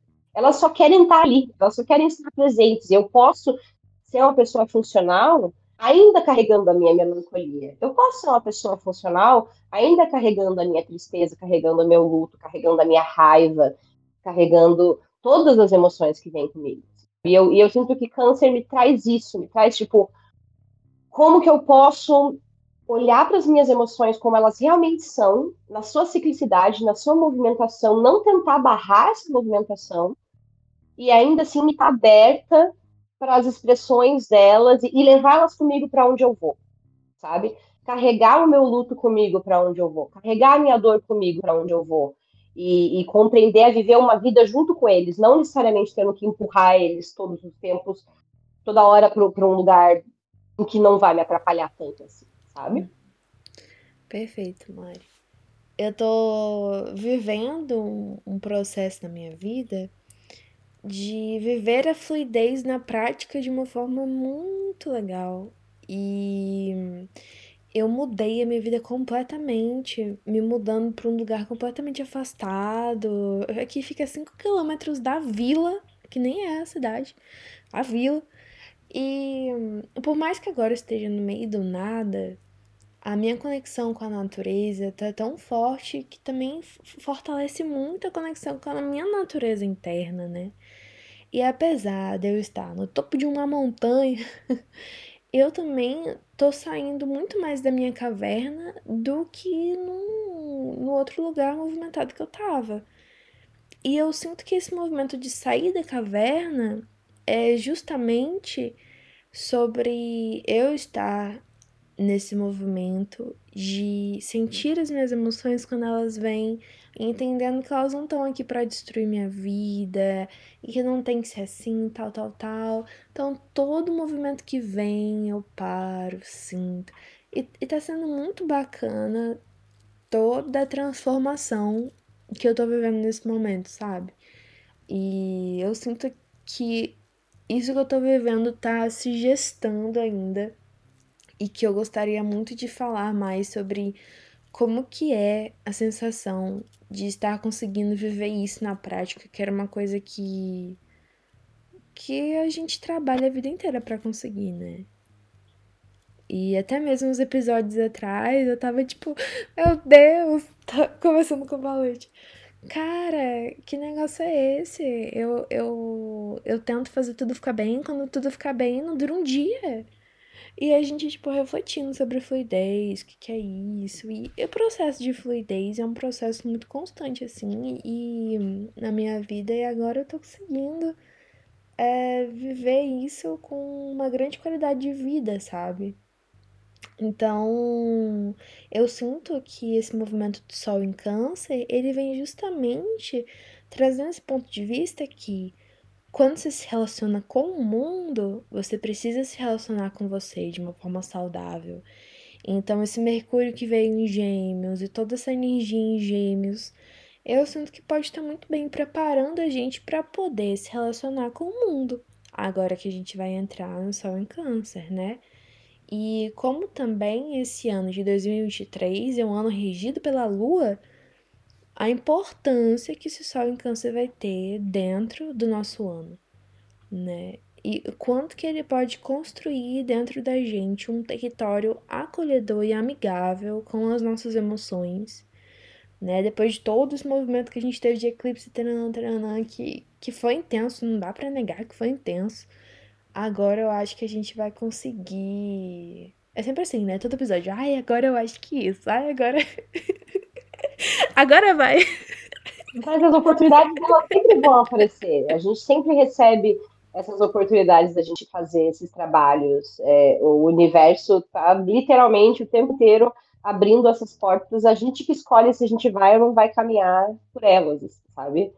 E você estava falando da, da tua, tua, experiência com câncer e desse movimento de fluidez, e eu senti de pegar o meu tarô. E enquanto você estava falando, é, eu, eu pensei muito em câncer também com a relação e a relação com a mãe, né? E a relação com o maternar e com a, o auto maternar, né? Eu, e esse momento de tipo de, de é, talvez buscar um, uma forma diferente de se comunicar com as nossas emoções, partindo do princípio de que provavelmente a gente está se comunicando com uma parte de nós muito infantil, né? A gente está se comunicando com uma parte de nós que não tem essa compreensão racional, lógica, social das coisas. E como a gente pode nos maternar nesse momento, né? E eu acho que você tá. E, eu, eu, tirei o tarô e saiu. Eu, eu tô com tarô de planta aqui, mas saiu a rainha de copas, né? Que é a rainha da água, né? E que é, tipo, exatamente isso, exatamente esse movimento de de acolhimento das nossas emoções, de cuidado com as nossas emoções, de, de maternar as nossas emoções. Né? Então, como que a gente pode, é, às vezes, estar é, tá mais atenta a esse diálogo interno, no sentido de quando essa resistência a essas emoções vem e a gente parte para um diálogo interno de autoculpabilização, de, de vergonha, de, de repressão, como que a gente pode talvez pensar em como, como eu gostaria que a minha mãe falasse comigo se eu estivesse passando por essa crise? Se a, se a, mãe ideal, não a minha mãe, mas a mãe ideal, a mãe cósmica, a mãe suprema, o arquétipo da mãe tivesse aqui, como que eu gostaria de ser recebida nesse meu momento de grande emoção? Como que eu posso me receber nesse momento de grande emoção? Como que eu posso aplicar esse, essa, esse maternar comigo mesma, né? Como que eu posso ser menos violenta comigo mesma? Mais acolhedora com esses espaços, como que eu posso me ouvir melhor, né? Todos esses processos de, de maternidade externos, a gente pode transferir eles para uma auto-maternidade também, né? É. E eu já vivi muito esse processo, né, de, de projetar no meu filho, da forma que, que eu fui tratada, tanana. Agora eu tô num outro momento que é justamente isso que você falou, de me automaternar e entendendo que quanto mais eu cuido de mim, revivendo essa mãe, até, até minha mãe veio me visitar, revivendo esse, a minha mãe dentro de mim. E o quanto, né, que as mães também que estão me vendo vão me entender, o quanto que a gente consegue é, maternar o nosso filho quando a gente tem para tem esse amor transbordando, né? Então, a procura que eu faço dessa mãe interna não é só. A gente não faz só pela gente. A gente faz pela gente para todas as pessoas que estão à nossa volta, né? Então, a gente ainda falando aí sobre a era de aquário. Como é que eu posso me doar se eu não estou transbordando dentro de mim? Então, é, é sempre primeiro isso, né? Primeiro é a máscarazinha na gente, depois no, no outro. Então, eu sinto assim que esse processo da gente, dessa limpeza emocional, que é pegar todos esses sentimentos que foram deixados de lado e aos pouquinhos deixarem eles serem vistos, e aí a gente vai refinando a nossa mente para também não bloquear de cara, né? Então a gente tá falando sobre essa ligação que a gente tem que ter também com quais são as narrativas que a gente acredita que fazem com que esses sentimentos sejam bloqueados, sejam colocados de lado. Então, por que, que a gente acredita que a raiva não pode ser sentida? Que a tristeza ela tem que ser sempre avassaladora, né? Então, quais são essas, esses pontos que a gente acredita, é, esses pontos que, que não são fiéis à nossa própria verdade essencial, né? Que a gente continua dando corda, né? Então, quando a gente fala sobre o sol, é esse processo de iluminar com consciência que também tem muito relacionado, tá muito relacionado com essa verdade, né? E, e é sobre isso. Outro, outro ponto interessante que eu queria falar, que como Mercúrio, como eu tinha falado antes, Mercúrio não está mais retrógrado, então ele passa pelos signos mais rápidos. Então, Mercúrio em Gêmeos, no dia 26, Mercúrio entra em Câncer. E é muito legal porque ele entra em câncer coladinho ali no, no Sol em câncer, né? Mas antes de falar sobre isso, no dia. Antes não, porque é no mesmo dia, olha lá. No dia 26 de junho, a gente tem uma lua crescente em Libra e Mercúrio em Câncer. Então, vou inverter a ordem e falar primeiro sobre Mercúrio. Mercúrio ele entra apoiando esse processo que a gente acabou de falar do Sol em Câncer vem apoiando, né, todo esse processo de limpeza emocional, que também vem com uma limpeza dos nossos pensamentos, da verdade que está ali dentro da, da verdade das nossas crenças limitantes, né? Então a gente precisa questionar essas crenças, questionar esses pensamentos automáticos, questionar a nossa rotina, nossos hábitos e principalmente fazer terapia. Todo, todo episódio eu indico terapia. Façam terapia, gente, por favor. Cara, eu sei que custa, porque eu não vou falar que não custa nada, mas o salto que é a gente ter um espaço para falar sobre a gente, para desenvolver tudo isso, junto a um profissional, é, é essencial, né? Enfim. É... E aí é louca crescente Libra. Posso Pode, claro. Deixa eu pegar o, o gancho e falar só sobre Mercúrio em Câncer, só para somar um pouquinho, antes da gente falar da Lua Libra. É, Mercúrio em Câncer, Mercúrio não, não fica muito feliz em Câncer, né? A gente já sabe que não é um lugar muito confortável para Mercúrio estar. Tá. E às vezes Mercúrio em Câncer ele pode se manifestar como uma comunicação mais reclamona, uma comunicação assim é, menos clara, porque vem muito nebulada é, enevoada isso. Muito enevoada pelas emoções, essas coisas ficam um pouco confusas nesse lugar. Então, a prática que eu indico para esse momento é comunicação não violenta, né? Atenção para comunicação não violenta. Ficar ligado na forma com que você está falando com as pessoas, se você não está projetando as suas coisas, o que, que é teu, o que, que é do outro. Prestar atenção na forma com que você está formulando as suas frases, para que você não esteja colocando não esteja colocando as tuas emoções na frente do teu discurso, sabe? É, pode ser um lugar chatinho de estar no Mercúrio, não, não precisa, pode ser um, um, lugar de muito acolhimento emocional, assim, se a gente estiver atento, sabe? Mas pode ser também um lugar de culpabilização, pode ser um lugar de, de é, manipulação emocional, sabe? Então, é, eu acho que é um ponto para só para ficar atento, assim, sabe? Tipo, buscar. Você já leu sobre comunicação violenta hoje? Comunicação violenta. Como se comunicar melhor com as pessoas de uma forma que você se expresse claramente e não machuque ninguém? É isso. Bem 10.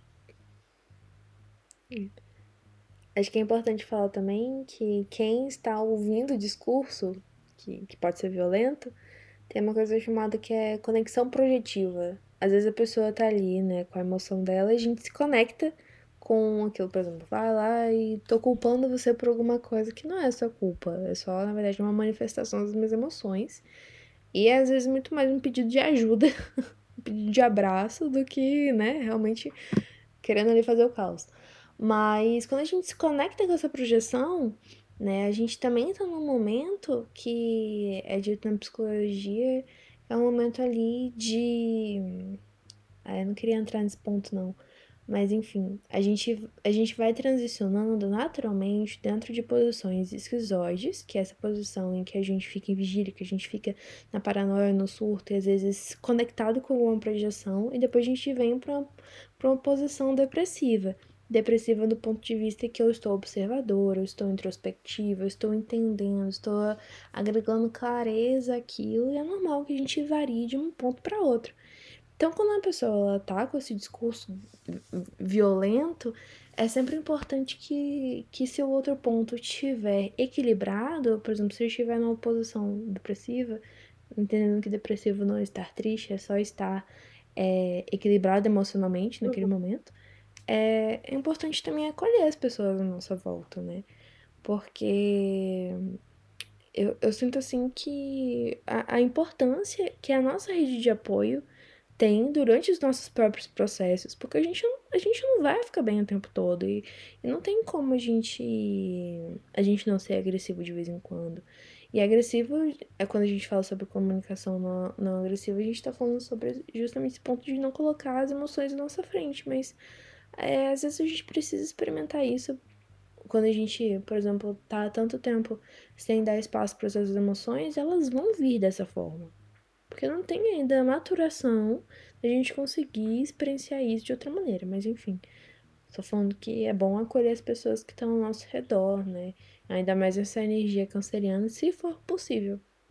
E às vezes a gente só vai conseguir fazer isso quando transborda na gente, né? E. Enfim. Aí. Ah? Uma boa colocação, boa colocação. Eu comecei a ficar cansada, devo escutar tagarelando.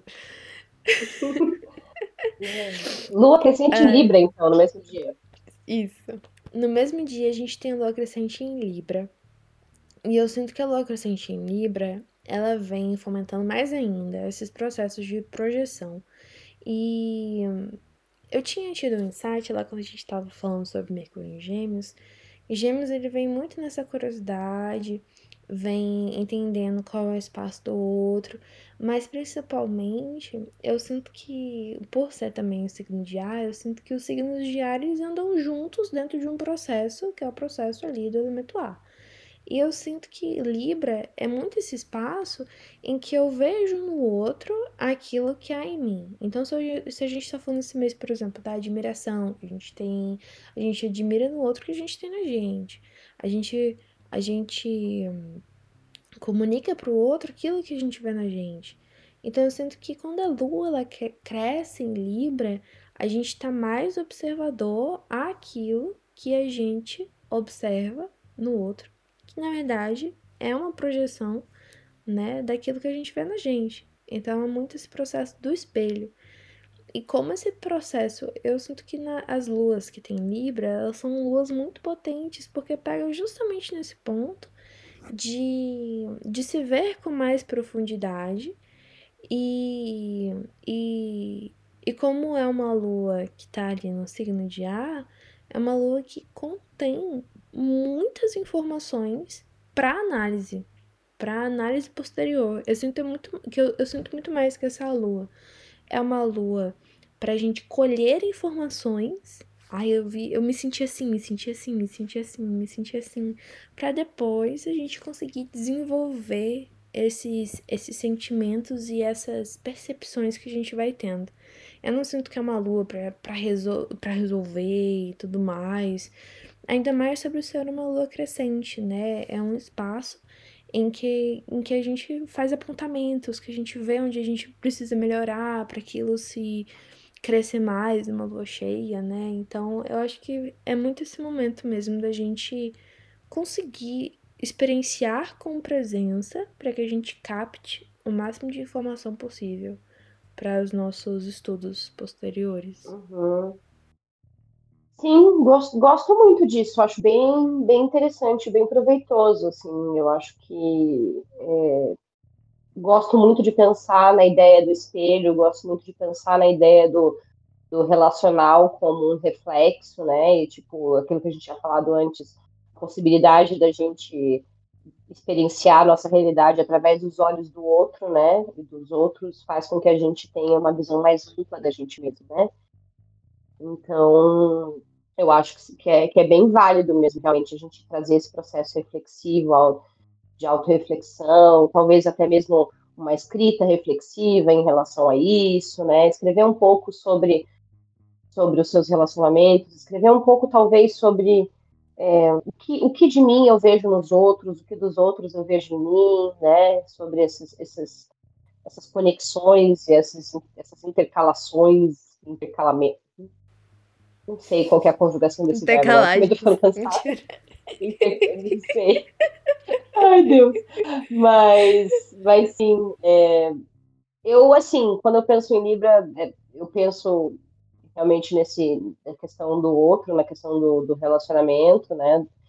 E se você tiver já num processo aí de, de cura de relacionamentos, essa lua pode ser um momento interessante de fortificar esses propósitos, né?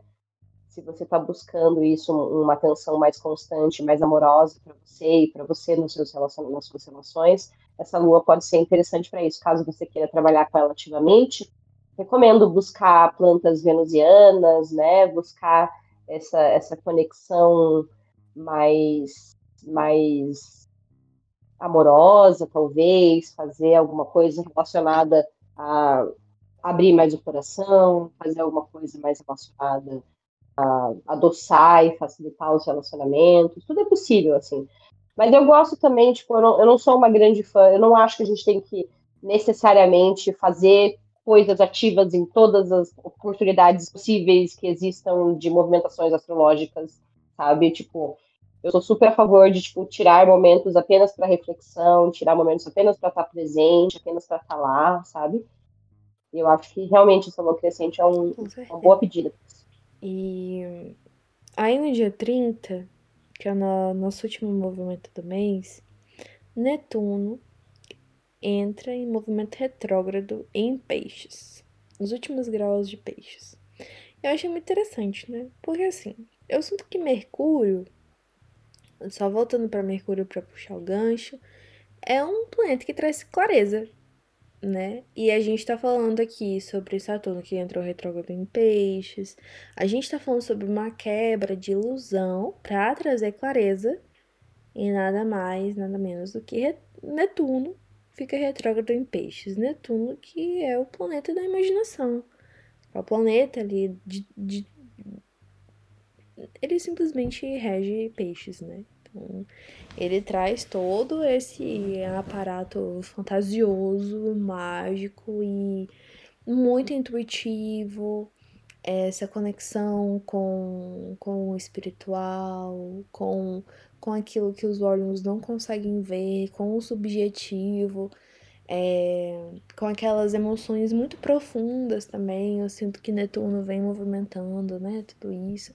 E nesse movimento retrógrado, talvez seja esse momento de olhar para peixes com um olhar bem realista, né? Eu, penso assim que, que talvez seja esse momento da gente frear um pouco a imaginação, né? O planeta da imaginação, colocando nessas palavras só para ficar mais mais imagético, não sei se essa palavra existe. Uhum. Tô inventando, a gente tá inventando palavras já, gente. Calma lá que tá tarde. É hoje. é, freando, né? Freando essas imagens. Ah, peraí, então. Então, essa criatividade, pra onde que ela tá indo? Ela tá indo pra um lugar seguro? Ela tá indo pra um lugar realista? É, ela tá acrescentando realmente? Você não tá fugindo da sua realidade dentro desse processo criativo? Sabe, eu acho que Netuno agora entrando nesse, nesse período de retrogradação, é esse convite para a gente colocar um pouquinho o pé no chão e, e rever mesmo. É... Porque eu sinto que quando a gente tá tentando estar num processo de quebra de ilusão, é porque a gente está tentando estar mais presente no nosso corpo, estar com uma mente mais limpa para poder experienciar nossa vida como um ser humano né? Então, eu sinto que é um processo muito parecido com tudo isso que Mercúrio está propondo pra gente. né? Da gente conseguir estar mais presente, viver o nosso presente e enxergar as coisas como elas são, né? E acho que é isso. Sim, concordo bastante. Assim, o período de, de, de Netuno retrogradando em peixes. Tipo, Netuno em peixes já é confuso, retrógrado, então fica ainda mais bagunçado, né? Então, ancorar isso na, na realidade, cuidar para não cair nesses movimentos é, ilusórios né, de peixes. É, eu acho também uma boa oportunidade a gente se reconectar com a nossa espiritualidade, rever os nossos processos espirituais, talvez. Né? Como que eu estou me relacionando com os meus processos espirituais? Todo momento de retrogradação é um momento de reavaliar alguma coisa, né? Sempre é, a gente dá um passo para trás para a gente reavaliar algo. Então, Netuno como como essa conexão com o oceano primordial, né? Às vezes fala muito sobre a nossa conexão com o nosso inconsciente. Peixe toma muito nisso também, né? Auxiliado aí. Então, é, acho muito interessante a gente olhar para as nossas práticas espirituais, ver o que está realmente funcionando, o que não está, o que foi um sonho louco e não funcionou na realidade, como eu posso trazer isso mais para minha minha realidade ativa, como eu posso trazer isso mais praticamente, né? É, como eu posso talvez relacionar a minha espiritualidade com a minha vida cotidiana, não deixar ela só numa estante no meu altar ali e eu vou encostar nela de vez em quando. Como que eu posso trazer isso para minha realidade? Tirar desse lugar amorfo, trazer para um plano material. Né? Até porque quando a gente se questiona do que, que é espiritualidade, é sobre a presença dentro da gente, né? É sobre a nossa conexão com nosso corpo, nosso grande receptáculo da nossa alma, né? Estar em contato com a nossa alma. E é isso. Terminamos de conversar sobre junho, que é um mês aí muito movimentado, né? Mentalmente movimentado. Então, mais uma vez, pratiquem. Pratiquem terapia. Eu parei de passar terapia. Mas. Pratique presença. Pratiquem presença.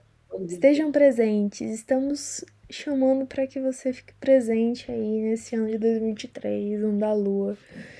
E obrigada, Mari, pela sua colaboração mais um mês. Amei essa conversa com você. Várias narrativas cres cresceram dentro de mim também nesse episódio, então gratidão. Obrigada, eu que agradeço, mas é sempre gostoso conversar e, e, fazer essa troca e ver as coisas que surgem dessa conexão que a gente tem. Foi muito legal, me divertindo bastante. Então, esse foi o episódio de junho. Eu sou Mayra, eu sou astróloga, taróloga, terapeuta xamânica e bióloga. Siga o projeto nas redes sociais, é arroba, guia das estrelas. E aproveite e deixe a sua opinião. O que, que você achou desse episódio? Não esqueça de nos seguir aqui no Spotify ou no seu aplicativo de podcast favorito. Avalie nosso programa e compartilhe com aquela pessoa que você acha que ia adorar ouvir a nossa conversa. Obrigada pela sua escuta e até o próximo mês.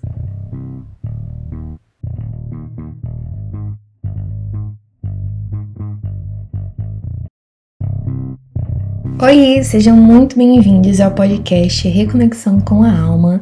Esse é mais um episódio do quadro Guia das Estrelas. E se você está acompanhando a gente no Instagram, arroba, underline, Guia das Estrelas, deve ter visto o meu aviso de que a gente não ia ter episódio esse mês.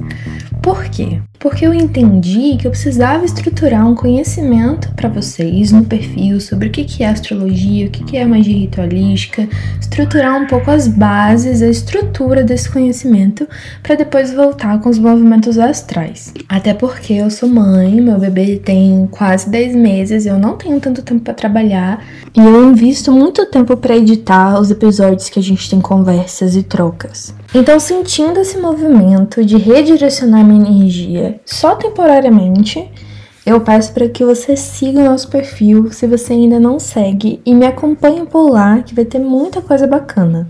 Então, Mari, o que, que você tá fazendo aqui hoje, né? Vocês pediram, então eu tô aqui para falar sobre os movimentos astrais de julho. Não vai ser a conversa que a gente sempre tem, a troca. Então não vamos falar sobre magia ritualística. Vou trazer o conhecimento puramente astrológico, tá bom? E eu prometo que assim que eu tiver direcionado já o meu tempo para a estruturação do perfil, que eu tiver o tempo disponível, eu volto com a conversa, porque é uma coisa que eu amo, eu amo essa troca que a gente tem aqui. Esse episódio é o áudio de um conteúdo que eu fiz em vídeo pro perfil do Guia das Estrelas, tá? E é isso. Aproveita o conteúdo. Beijo. Eu tô aqui para falar sobre movimentos astrais de julho, que já está bem no finalzinho, mas isso não diminui o valor de você assistir esse vídeo, tá? A gente vai coletando experiências que muitas vezes a gente não entende, então para expandir a sua consciência mais um pouquinho, assiste esse vídeo que você vai entender muito mais sobre o que aconteceu. Ou o que vai acontecer, porque o mês ainda não acabou. então vamos lá. A gente inicia o mês então com o Sol em Câncer, Mercúrio em Câncer, Vênus em Leão e Marte em Leão. Então, no finalzinho de julho, a gente estava nessa característica de observar as nossas necessidades emocionais, que câncer traz muito, esse lado da gente se nutrir e ser autossuficiente dentro das nossas necessidades emocionais. E aí, todo o movimento que a gente já estava sentindo em Leão, esse movimento se estrutura muito no mês de julho, porque a gente também tem vários movimentos em Leão. Então, a gente já iniciou esse movimento de observar que ponto, onde, onde que está o meu valor, onde que está meu brilho, onde que está, se as minhas necessidades emocionais estão sendo atendidas, então eu tenho uma criança interior satisfeita. Então Vênus em Leão e Marte em Leão estavam trazendo todo esse ponto de Vênus primeiro, observar quais são as relações, as minhas relações estão me valorizando, e Leão ele vem trazendo uma energia muito direcionada para esse principal questionamento, da gente observar o nosso valor e agregar valor também à nossa autoestima, entender como que a gente mantém a nossa estima por nós mesmos, né? Estável, constante ou até mesmo constante dentro das instabilidades, né? Porque nós somos seres humanos e acontece. A gente não tá bem algum dia, tá bem em outro. Mas então, é uma expansão de consciência nesse lugar, tá? No lugar do leão. E o primeiro movimento do mês é no dia 7, que a gente teve Marte em Virgem, em que todo aquele direcionamento, aquela energia que estava direcionada a Leão, vai para Virgem, e Virgem é um signo metódico, organizado, às vezes muito crítico naquilo que faz. Então a gente começou a observar quais são os pontos da nossa vida que precisam de organização e também é, não exatamente onde que precisa de organização, mas sim agora eu tenho a energia que eu preciso para organizar. Agora eu tenho a energia que eu preciso para movimentar essa área da vida. Até porque esse é o primeiro trânsito que a gente tem em Virgem, de uma série de trânsitos em Virgem. Então observe qual casa do seu mapa astral você tem Virgem no mapa, porque essa casa tem muito, muitos movimentos no mês de julho e também no mês de agosto. Virgem é regido por Mercúrio, então, apesar de ser um signo de terra, ele traz muito esse tom da organização mental. Então, quando a gente observa, quando a gente fala sobre astrologia galáctica também esse mês, a gente inicia o mês com a semente, a onda da semente, que é uma onda que fala sobre como que a gente pode manter a nossa mente livre de pensamentos que tiram o nosso valor e a gente mantém uma vigilância. Então, virgem aqui, eu imagino que seja esse ponto de como que eu estou vigilante a essa bagunça que eventualmente acontece para que eu não perca o meu valor próprio, para que eu não seja, que eu não acredite naquelas crenças que tiram o meu valor e vão me podando ao longo dos dias, né? Então, esse mês a gente tem que observar Mercúrio.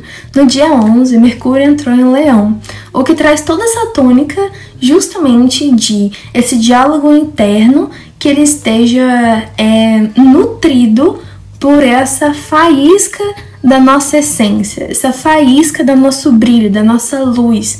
Às vezes pode ser que, por exemplo, que é, a gente fica um pouco arrogante e aí Mercúrio em Virgem fica muito crítico, mas essas são instabilidades e desequilíbrios naturais de acontecerem.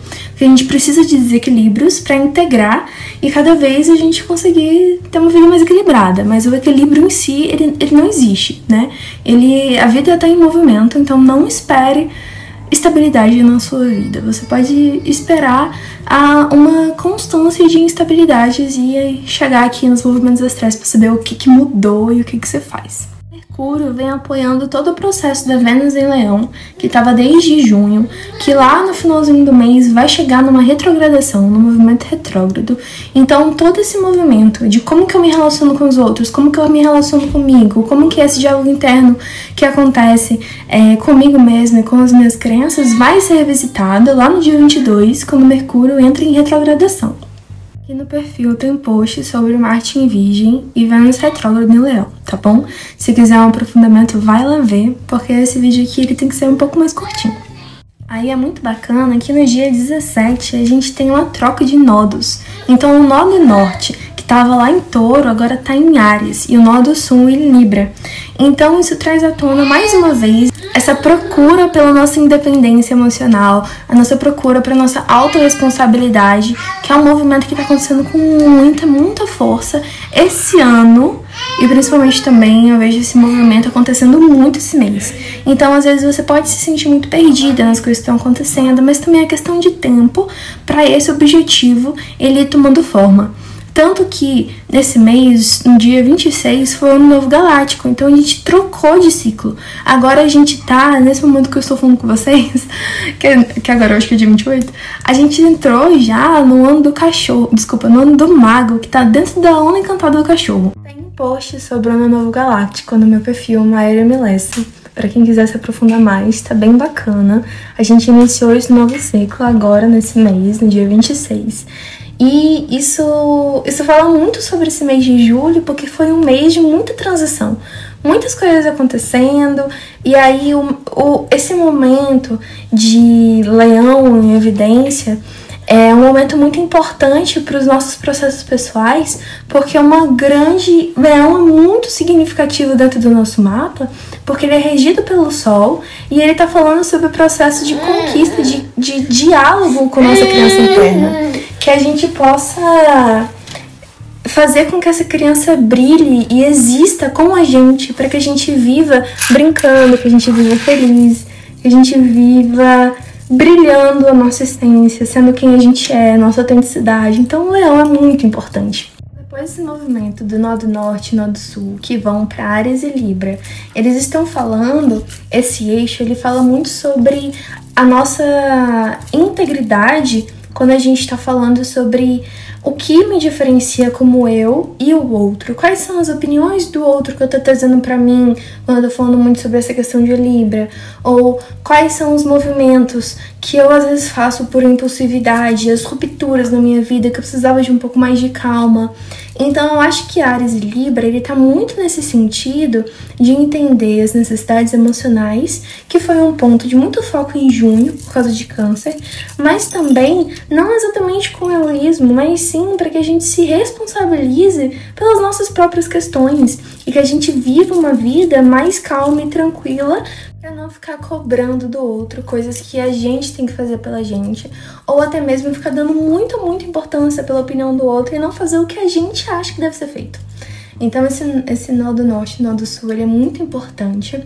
Qualquer dúvida que vocês tiverem, podem perguntar, pergunta aqui nos comentários. Então, depois desse movimento dos nodos, que são pontos muito, muito importantes, que falam sobre para onde a gente está indo na nossa evolução, a gente tem no dia 22 Vênus retrógrado em Leão, que é justamente esse movimento de revisitar as nossas, os nossos relacionamentos interpessoais e os nossos relacionamentos com as partes de nós que estão dentro da gente, as nossas versões. Eu, eu tô dando espaço para as versões de mim nos meus relacionamentos interpessoais, eu tô me valorizando, tô valorizando essa troca, eu tô conseguindo dar espaço para outra pessoa falar, eu tô tendo meu espaço para me expressar dentro da, da, minha, da minha energia, dos meus diálogos internos, eu tô conseguindo ter uma relação é, amigável, gentil comigo e com as minhas versões. Então a Vênus retrógrada traz muito esse momento e no dia 22 Sol entre Leão apoiando também essa retrogradação. Então, quando o Sol entra em Leão, é o momento em que todos esses movimentos que aconteceram em Leão começam a ter muito mais consciência. A gente vai tendo uma clareza muito maior. Porque o Leão, esse planeta, que onde ele vai passando, ele vai trazendo essa iluminação. da consciência das coisas que a gente não estava conseguindo entender, as coisas que a gente não estava conseguindo iluminar, as nossas sombras que a gente não estava conseguindo é, integrar dentro do nosso self, né? dentro, dentro da, da, nossa questão energética, do nosso centro de energia. Então, o Sol no Leão é esse momento em que a gente começa a ter muito mais consciência sobre todos esses movimentos no Leão. E é muito legal que o Sol entrou no mesmo dia que a retrogradação começou, mostrando que esse é realmente um período para análise. E quem for conferir o post do Novo Galáctico vai ver que o principal objetivo é trazer esse leão, essa integridade, essa autonomia energética, essa limpeza mental para que a gente não acredite em coisas, em crenças que tiram o nosso valor. Vai lá ver que tá bem bacana, faz muito sentido com esse mês e vai definir esse ano, esses próximos 12 meses, tá bom? No dia 28, que é hoje, a gente tem Mercúrio ingressando em Virgem. Isso é muito legal, porque Mercúrio, como eu falei antes, ele é regente de Virgem, então ele está confortável nesse lugar. E ele estava em Leão e agora passa para Virgem, apoiando também o movimento de Marte, que ainda está em Virgem né? Então ele vem justamente trazendo esse poder de Mercúrio, que é esse grande diálogo, direcionado para essa organização mental, direcionado para essa limpeza mental. Então pode ser que você esteja vivenciando um momento de ou talvez muito caos mental, ou talvez muita clareza vindo e muitos padrões é, mentais se, se transformando e fazendo que você transforme os seus hábitos, a sua rotina porque antes de uma ação se tornar é, física, ela antes foi mental, antes foi emocional também. Então Mercúrio vem trazendo essa cura. Então, foi muito importante pra gente se enxergar melhor.